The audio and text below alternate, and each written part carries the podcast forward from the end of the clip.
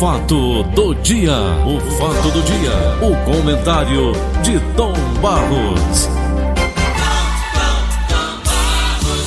Fala Vicente de Paulo de Oliveira, audiência do Brasil.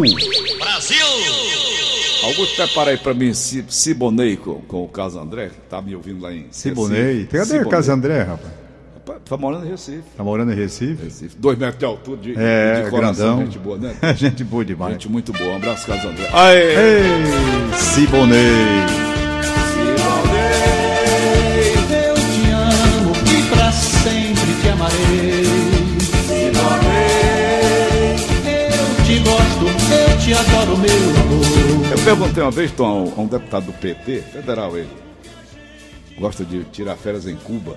Hum. E eu digo, eu perguntei, vou dizer que é deputado não, é, é do PT, aqui, Sei. aqui do Ceará. Aí eu disse, como é Siboney? Paulo, é uma droga. É um bairro. É, é um bairro de seresteiros, né? Sim, boêmio. Boêmio, isso, Tom. Tá, hum. Tom, bom. Muito obrigado pelas informações. Eu estava procurando essa palavra, Tom, boêmio. é um bairro boêmio, rapaz. Paulo não tem nada prostituta lá no meio da canela, esse negócio de gênero e tudo por aí vai, lá, lá em Cuba. E eu, e eu perguntava assim, uma coisa tão, eu assim, me diz uma coisa, como é Cuba? Paulo, não tem nada a ver. Ele dizendo para mim. Sim. Nós tivemos o quê? Derrubada do. do como era o nome daquele. Antes do. do Fulgêncio Castro? Batista era antes do. Do Fidel Castro. Castro. Do Fidel. Fulgêncio. É. Corrupto, ladrão, né? Matando o povo lá de fome, essa coisa toda.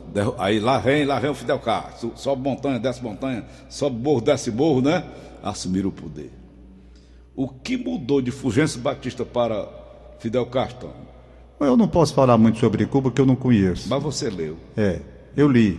Então há pessoas que morrem elogiando Cuba, que teve uma, uma evolução muito grande, principalmente nessa questão da área, da área médica, de assistência para todos os cubanos.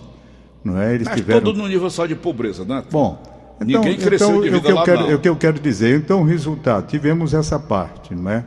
Quando Cuba estava recebendo o apoio da, da antiga União Soviética, Isso. aí a situação lá Era era, melhor, porque de qualquer forma eles recebiam o apoio financeiro da União Soviética, porque eles queriam, os soviéticos queriam, através de Cuba, fazer um, um trabalho junto à América eh, Central, América do Sul, para colocar o comunismo para cá também. Então ali Cuba Seria uma passou- base. Seria uma base não, era uma base. Era uma base. Inclusive instalaram mísseis lá, que foi aquela confusão lá com, Com- com o John Kennedy, na Kennedy. época. Pois bem. Então, eles dizem que o país socialista, ele teve um crescimento muito grande na assistência ao povo, dando dignidade ao povo. Tudo isso é pregado pelos que conhecem Cuba. Entretanto, os opositores dizem exatamente o contrário, que, pública, ah, que Cuba empobreceu, entendeu? Vive uma situação difícil, eles culpam o bloqueio feito pelos é essa, Estados Tom, né? Unidos, hein? A ideia da, da igualdade é na pobreza? Pois é. Então eles culpam os Estados Unidos pelo bloqueio estabelecido, essa crise econômica que lá está. A verdade, Paulo, é que houve essas manifestações e nós temos dois tipos de explicação. O governo diz que essa manifestação, aquela primeira que foi divulgada, foi uma manifestação provocada, patrocinada pelos Estados Unidos da América e que são mercenários que estão lá a serviço exatamente dos Estados Unidos, promovendo esse tipo de manifestação. E que a manifestação que ou foi essa agora, que o governo chamou para que as pessoas fossem às ruas mostrando força também. Entendeu? Então cada um interpreta a sua maneira. A sua maneira. Como é que eu vejo Cuba? Eu tenho certa dificuldade porque é só na leitura. E na leitura você lê prós e contra, não é? Você lê a favor e os contrários também. Regime. Pois é, então vamos lá. Por que, que eu não gosto de Cuba? Primeiro, ditadura. E eu tenho pavor à ditadura. Como é que eu vou gostar de Cuba?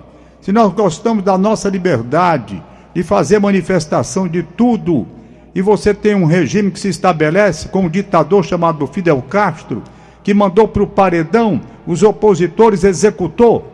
Eu vou querer um regime desse? Não. Eu não gosto de Cuba. Não gosto. Honestamente. Padres foram assassinados, religiosos foram assassinados na época da revolução deles lá, com Che Guevara, com todo mundo. Olha, dizem até, dizem não, tá aí na história, que o Jânio Quadros, Jânio Quadros, presidente do, da República Brasileira aqui, né? Eleito pelo povo. eleito pelo povo. Jânio Quadros condecorou Che Guevara. Foi não. Foi. Com a nossa maior comenda. Maluco. Foi. Cruzeiro do Sul, a medalha Cruzeiro do Sul. E eu depois, curiosamente, fui pesquisar para saber de onde partiu essa ideia do Jânio Quadros, que era um maluco, um doido, que meu pai adorava, que depois passou a ter muita raiva dele. Doido varrido. Entendeu? Cachaceiro. Por que, que ele fez isso? Dizem então que aconteceu o seguinte: que ele atendeu um pedido do Jânio Quadros, que o Papa na época tinha conversado com o Jânio, porque ia executar 21 sacerdotes lá em Cuba. E a pedido do Jânio Quadros, o Che Guevara com Fidel Castro, eles atenderam e não executaram esses religiosos. Em troca disso, o Jânio Quadros deu a medalha, mérito, como é, o, medalha do Cruzeiro do Sul, ao Che Guevara. Então eu não posso admirar um regime desse. Quem quiser que admire, diga lá seus elogios, que socialmente Cuba cresceu na assistência em todos os sentidos, que o povo vive exatamente dentro dessa concepção. Tudo bem, cada um tem seu pensamento, mas eu, como tenho pavor à ditadura, pavor, porque vi uma ditadura aqui dentro do Brasil, sei como a coisa funciona, não é? E realmente não posso absolutamente entender porque tantos elogios ao regime de Fidel Castro. Vamos lá, ó, as manifestações do governo. A gente sabe que aqui no Brasil distribui um tal de salame, né? O sanduíche não sei de quê, né? Pra negada, né? Pra ir para aquelas, né, aquelas manifestações. Tu não acha que seria pago também, não? Tom, Não, eles governo? dizem, eles dizem, eles dizem que a manifestação anterior foi toda ela orquestrada pelos Estados Unidos, que colocam lá mercenários e que aquilo tudo foi feito de uma forma organizada pelos norte-americanos. A de ontem, Na verdade, eles são doidos por aquela ilha, né, Tom, os americanos? eles dominavam a ilha, né? Eles faziam da ilha. Estamos, vamos colocar as coisas A no Baía devido dos tempo. Porcos. Não, vamos, ali foi vamos eu- o, o, vou- o veja aqui o meu pensar. não Kennedy. Veja aqui o meu pensar, o meu pensar, para ver se, né? Para ver se eu até coloco. Não, se, eu- se as pessoas entendem, entendem exatamente o que eu quero dizer. Porque às vezes eu falo, não falo bem, me equivoco um pouco e talvez não transmita o meu pensar. Vamos lá. Que antes Cuba era um quintal dos Estados Unidos, explorado pelos Estados Unidos. Inclusive, um- um- um- podemos dizer até que era uma exploração muito da- da- da- do turismo sexual. E os americanos fazendo as suas farras lá dentro. Então, nessa parte que o Fulgêncio Batista permitia, que era um absurdo, E os cassinos também. absurdo, tudo que acontecia. Então tá certo em botar o cara para fora, aquele outro ditador, que aquilo era um outro maluco. Então a revolução quando chegou, chegou com um bom propósito, né? De fazer as, de- as devidas correções. Acontece que no estabelecimento do regime comunista em Cuba, veio a ditadura sanguinária, perversa, matou, torturou, fez e aconteceu. Agora, que aquela época do Fulgêncio também era uma imoralidade, era de exploração dos norte-americanos lá com a ilha. Quem mandava era um americano, dono dos cassinos. Era tudo.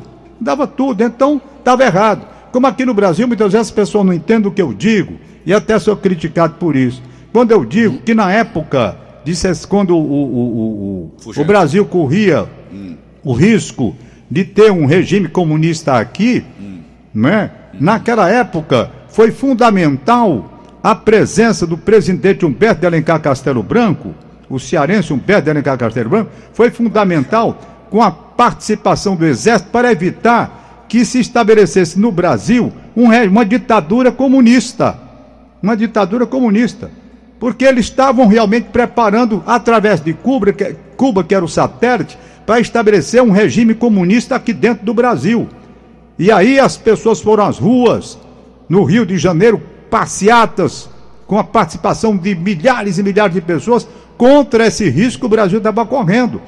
Então, houve essa intervenção militar que na época necessária para impedir que o regime comunista viesse para cá. Agora, o que eu não concordei depois é que, quando se estabeleceu o regime de exceção, a partir daí uma ditadura veio, e a ditadura tanto faz de esquerda como direita, de direita, a ditadura é a pior porcaria que se pode ter na face da terra. Aí a ditadura daqui também matou, também torturou, fez, aconteceu, cometeu os excessos também, como em qualquer ditadura. Aí eu já não acho legal. Pelo contrário, meu repúdio, total repúdio, aquele período, quando era para impedir a entrada do comunismo, tudo bem, beleza, aí foi ótimo. Por quê? Porque se a gente tem um regime de esquerda aqui, ia ser uma Cuba do tamanho continental, matando opositores no paredão, executando todo mundo que é assim que acontece. Em qualquer regime, o de direita mata e esfola, o de esquerda mata e esfola. O Pinochet matou e esfolou no Chile. Então, quando você pega a direita e a esquerda, na hora que vem a ditadura, é tudo igual. Stalin. É tudo igual. Então, eu não gosto. Apenas eu vi naquela oportunidade que eu imaginava assim, e que foi dito a princípio pelo presidente Humberto de Alencar Castelo Branco.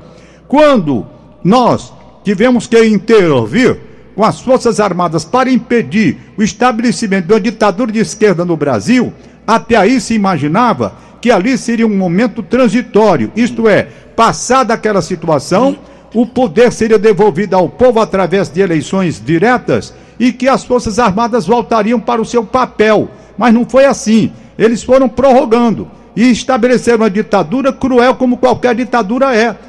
Liberdade de imprensa zero. Zero. Então, essas coisas acontecem, acontecem no mundo. Fecha Congresso, fecha tudo. Fecha tudo. E eu não sou a favor de ditadura de direita nem de esquerda. É por isso que eu tenho dito ultimamente aqui que a mim, pelo menos, eu não tenho empolgação nem por ninguém, nem pela esquerda nem pela direita. Gostaria de um, de um, de um, de um candidato de centro, que é o meu pensar, poxa. É o direito que eu tenho. Eu não gosto de ditadura. Estou acabando de esculhambar Cuba com a ditadura de Fidel Castro, de Pinochet lá no Chile, e falando dos equívocos que foram cometidos aqui dentro do Brasil, na época da ditadura do regime de exceção. Houve, portanto, o um momento em que as Forças Armadas tiveram que atuar, tiveram que atuar, para impedir o estabelecimento de um governo comunista. Comunista, que iam colocar Mas a ideia era devolver também, a ideia era devolver a logo, A ideia era logo, devolver. Né? A ideia era devolver, restabelecer a segurança, a paz e deixar que o povo brasileiro decidisse. É. Mas não foi assim. Prolongaram demais Tomaram e tome tortura, tome tudo. Essas coisas que acontecem, lamentavelmente, no mundo todo. Ô. Hoje nós estamos vivendo um momento muito difícil no tá. mundo todo, não é só aqui, é pela intolerância, sabe? É pela intolerância. As pessoas estão irritadas, cheias de ódio no coração. A política está trazendo um veneno para a família brasileira, um veneno cruel que é dividindo o país e de uma forma muito perigosa, muito perigosa. Hoje tudo o sujeito tem que ter muito cuidado para dizer, se não leva cacete da onde, cacete não sei de quê. Você tem que estar tá todo ali com medo de, de falar alguma coisa, porque se a pessoa interpreta mal, você já vai ser ameaçado, vai não sei o quê. É difícil, rapaz. Eu viver no mundo de hoje, viver no mundo de hoje. Eu ontem estava lendo em casa para aliviar, para aliviar. Tava, sabe de uma coisa? Eu tinha trabalhado no futebol, pela manhã fiz o meu programa. Então, e... falar em futebol, Tom, rapaz, que, que barrigada foi aquela da, da, da TV transmitindo? Eu só entendo aquela barrigada. É o seguinte, Palmeiras que barrigada? E... Muita gente vai perguntar que barrigada. Barrigada foi o seguinte, estava jogando o Palmeiras, é, até ganhou de 3 a 0 do Atlético de Goiânia, e eu estava comentando também para a Rádio Verdes Mar esse jogo. Pois bem, aliás, um jogo ruim. Penso num jogo ruim. Horrível. Aí, quando foi na escolha dos melhores, que até o, o J. Romulo estava me pedindo, e eu disse no ar, diga, rapaz, está difícil escolher o melhor aqui, porque é um jogo ruim. Não é? Está difícil. Pois bem, aí saiu, por um equívoco, eu acho, creio eu, de digitação, na escolha popular do craque do jogo, saiu o nome do Lucas, Lucas Lima. Lima. que não estava jogando. E ele teve sei quanto por cento lá. 59. Como? 59, né? Como, como se ele não estava? Eu só entendo assim. Quando você faz a pesquisa popular e na hora de, de, de colocar, você digita errado. Colocaram o nome de um jogador que não estava em campo. Entendeu? Então, Mas, displicência, displicência é inaceitável. Inaceitável. De Um engano Deus. inaceitável. Que explicência grande é essa? É. Parece proposital. Não, não, não foi proposital, não. Olha, Foi não. aqui não valoriza não o jogador? Não, desvalorizar o trabalho. Você diz, ah, haver esse desatenção, mas eu não sei mais o que, que eu estava dizendo, não. Não, Você meteu o sobre futebol aí no meio. Ah, sim, entendi, me lembrei. Eu ontem já cansado, né? Tinha transmitido. Foi ler. Fui ler. Digo, bom, eu vou ler, reler. Eu vou reler um livro que eu li há muitos anos e que eu adoro. Esse livro já foi novela, já foi filme, já foi tudo. Quem escreveu esse livro é a senhora Leandro P. A senhora que já morreu, inclusive. Esse livro se chama Éramos Seis. Foi novela na rede Tupi, foi na novela na rede do, do Silvio Santos lá, e foi novela na Rede Globo, coisa mais recente. Aliás, a senhora Leandro P ficou muito chateada na, na primeira, primeira montagem, que desviaram um pouco a história que estava no livro. A Globo fez pior ainda, porque a Globo ela colocou o casamento número 2, né? Casamento número 2, que não houve. Não houve. O casamento, a senhora, que é, eu estou tendo, Dona Lola, a senhora, ela termina solteira, solteira não, viúva, num, num asilo, no asilo não, como é aquelas casas para idosos, como é o nome? Casa de repouso. Obrigado, Aline Maria. Ela, ela, ela termina a vida numa casa de repouso e contanto que é feliz, porque os filhos seguiam seus caminhos, cada um não sei o que, tal, tal, tal, tal. Aí na novela que eles aumentam as coisas, pegaram e arranjaram um casamento para Dona Lola, sabe? Ora, se na primeira novela a, a, a senhora Leandro Pre ficou com raiva porque desvirtuaram a história, que é belíssima, e eu estava vendo, ela retrata São Paulo na década de 40, 50, sabe? E eu vi ali uma- um Brasil que não existia ódio, que não existia, existia muito sentimento, muito sentimento. Ela descreve a vizinhança, que parece a vizinhança da Gentilândia, onde a gente, dona Fulana, tem aí um cafezinho que faltou aqui, tem uns limões aí, não tem isso, né? Amizade. Você disse que lá na sua, na, na, na- a- a- uma vizinha sua, ajudava lá a sua mãe. Era assim. Quando a mamãe tinha feijão, não tinha arroz, ela tinha arroz, mas não tinha feijão. Isso. Aí a mamãe levava metade do feijão, ela mandava metade do arroz. Pronto. Pois no livro, Então que é sensacional, ela retrata, a senhora Leandro P, retrata esse momento de solidariedade e muito amor entre a família, sabe? Hum. E eu vendo como as coisas mudaram de lá para cá e mudaram terrivelmente para pior. Terrivelmente para pior. Comecei a entender porque a minha mãe dizia, na época, ela já velhinha, dizia: Antônio, tá na hora de eu ir.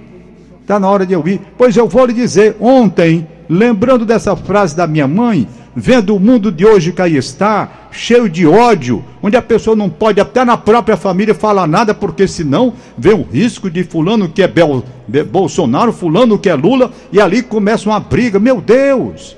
Pelo amor! Guerra dos sexos. Entendeu? Então eu simplesmente agora lembro e sei da, da minha mãe que dizia, tá na hora de eu. Rapaz, sabe que eu ontem pensei nisso? Já tá na hora de eu ir também? Porque não tá legal. Esse mundo pra gente viver não tá isso, dando, não. dizia, tua mãe? A minha Tá mãe dele. dizia. A mamãe dizia muito isso também. Tá já na hora de eu ir. 90 Ela não admitia aqueles avanços. Então eu eu também estou chegando numa hora onde vejo a intolerância no mundo todo, sabe? E aí, meu amigo, E essa, esse livro conta essa história. esse livro mostra uma época, uma época de muito amor. Rapaz, é muito parecido com a vida da minha mãe. Época de ouro. Época de sacrifícios, como a senhora lutou para comprar a primeira casinha dela, para morar. Esse livro é o seguinte: quem assistiu a novela sabe mais ou menos que a novela desvirtuou um pouco. Essa senhora, ela estava numa casa de repouso, velhinha já. Ela saía, o, a- o marido tinha morrido, os filhos, né, cada um pegou seu beco, seu rumo, e ela se acordou, ela acordou, se acordou não. Ela acordou de manhã cedinho e teve vontade de passar em frente à casa onde eles moravam porque a casa tinha sido vendida. Ela saiu desse, desse local onde ela morava, nessa casa de repouso, pegou um ônibus e foi passar em frente à casa onde ela morava com a família e viveu momentos felizes com as crianças pequenininhas. E quando ela parou em frente à casa, a memória, a lembrança começou a buscar tudo que ela viveu naquela casa. E ela vai descrevendo então pela memória o que aconteceu quando os meninos nasceram, as, as divergências com o marido, as dificuldades que a família teve, o destino de cada um dos filhos. Um morreu, o outro ficou pobre, o outro ficou rico tal. É um livro belíssimo de se ver, mas a gente vê uma época diferente dessa época desgraçadamente ruim que o mundo está experimentando no momento, sabe? Então, que a minha mãe dizia, eu passei a dizer: rapaz, se sair daqui agora, honestamente, eu não vou achar ruim, não. Por falar em livros bons, eu ganhei na época da Eugênia Nogueira, nossa jornalista. Isso, bom dia, Eugênia Nogueira. O Alquimista de Paulo Coelho. Sei. Não tinha lido nada sobre Paulo Coelho, li. Já li duas vezes o Alquimista. O cara sai de uma cidade chamada Andaluzia, né, da Espanha, procurando a felicidade. E ele andou o mundo inteiro. Este livro vai virar filme. Já estão fazendo o filme, então. Talvez lá para 2023, 2025 esse, esse filme saia. O Alquimista de Paulo Coelho. E o cara procura a felicidade pelo mundo todo. Quando volta, estava dentro de casa. É um espetáculo o alquimista. Foi esse livro que enriqueceu ele, não foi? Então? Acho que foi. Depois ele escreveu um segundo livro, As Margens do Rio Piedra. Eu sentei e chorei. Que é mais ou menos o que é o primeiro livro. Ele vai sempre nessa linha, né? Em busca da felicidade. Ok, Tom. Ok.